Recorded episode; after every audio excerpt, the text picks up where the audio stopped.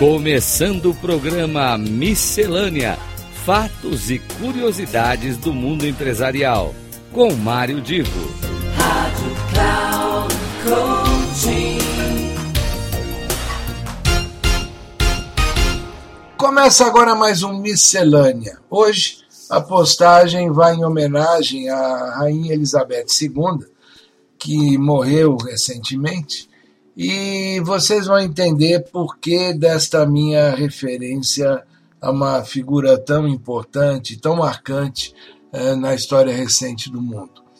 Eh, bom, só para contextualizar, para quem ainda tem alguma dúvida, a rainha da Inglaterra, a rainha, ela, ela na realidade responde é, como chefe das Forças Armadas. Ela também comanda a Igreja Anglicana, é chefe é, da Comunidade das Nações, a, a, conhecida por Commonwealth, é, que reúne alguns países, como entre eles, como por exemplo a Nova Zelândia, a Austrália.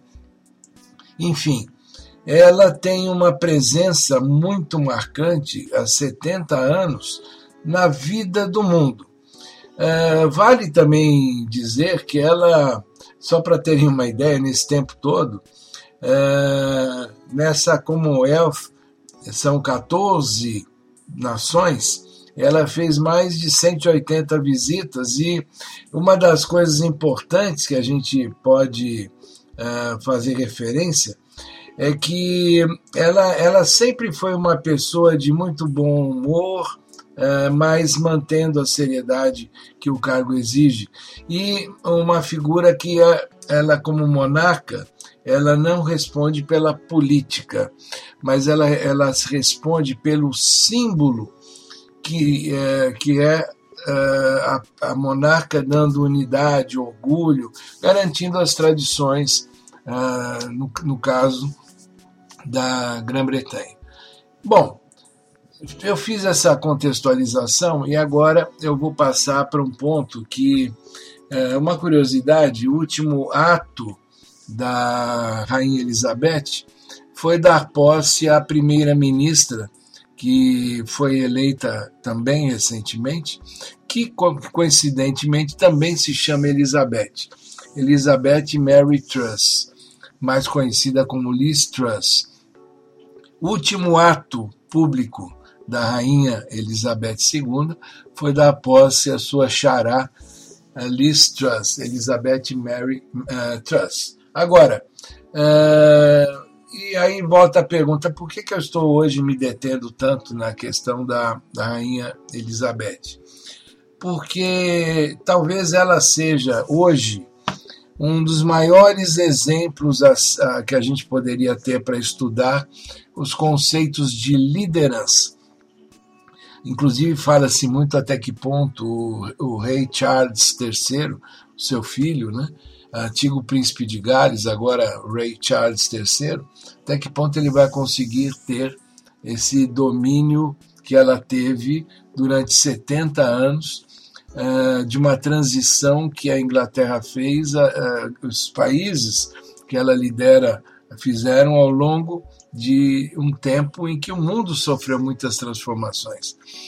E uma das coisas que ela, como rainha, deu como um dos principais exemplos, uh, na época da Segunda Guerra Mundial, ela com seus 19 anos, ela já se inscreveu lá no exército uh, inglês e foi ser mecânica de carros, consertava carros, jipes, e ela uh, ficou então vista como alguém que teve efetivamente uma participação bastante ativa, não, não se escondeu debaixo de toda a pompa e circunstância da realeza, é, ao contrário, ela foi participar efetivamente da, da frente de batalha.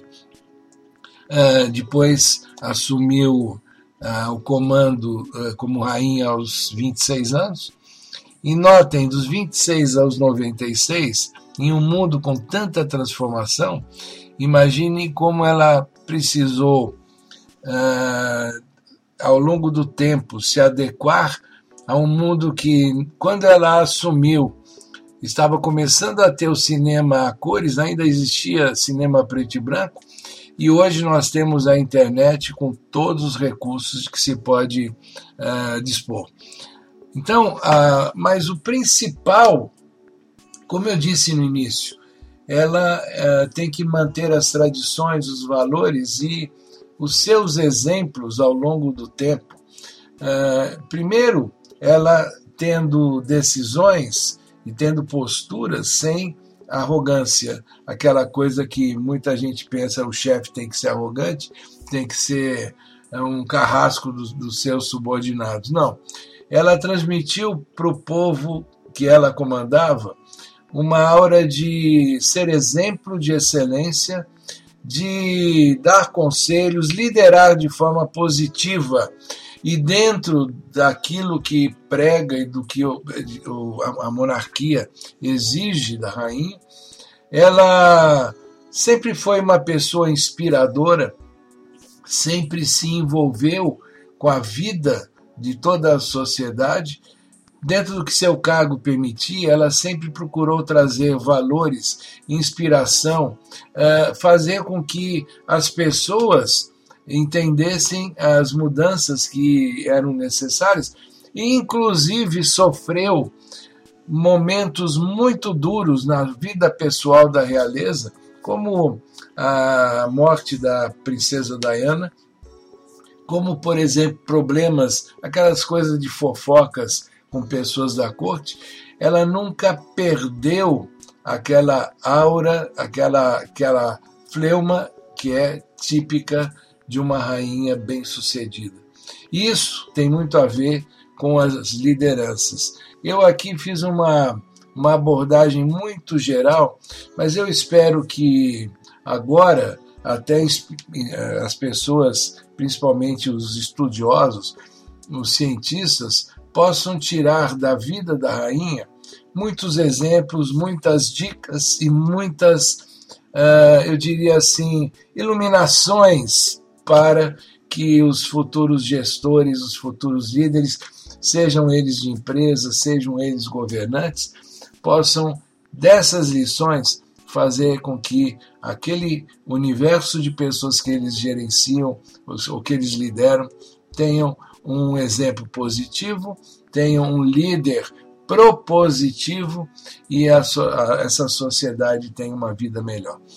Assim é hoje como eu vejo uh, e como eu reconheço esse momento em que a gente perde a presença da rainha Elizabeth II fisicamente.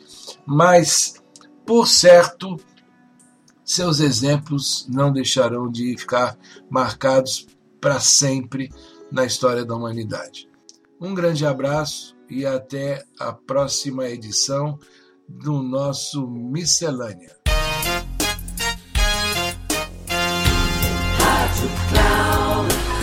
Chegamos ao final do programa Miscelânea: Fatos e Curiosidades do Mundo Empresarial, com Mário Divo.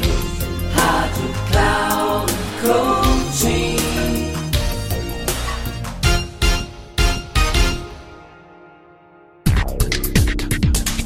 Ouça Miscelânea: Fatos e Curiosidades do Mundo Empresarial, com Mário Divo sempre às terças-feiras, às nove e meia da manhã, com reprise na quarta-feira, às doze e trinta e na quinta, às quinze e trinta, aqui na Rádio Cloud Coaching. Acesse o nosso site radio.cloudcoaching.com.br e baixe o nosso aplicativo na Google Store.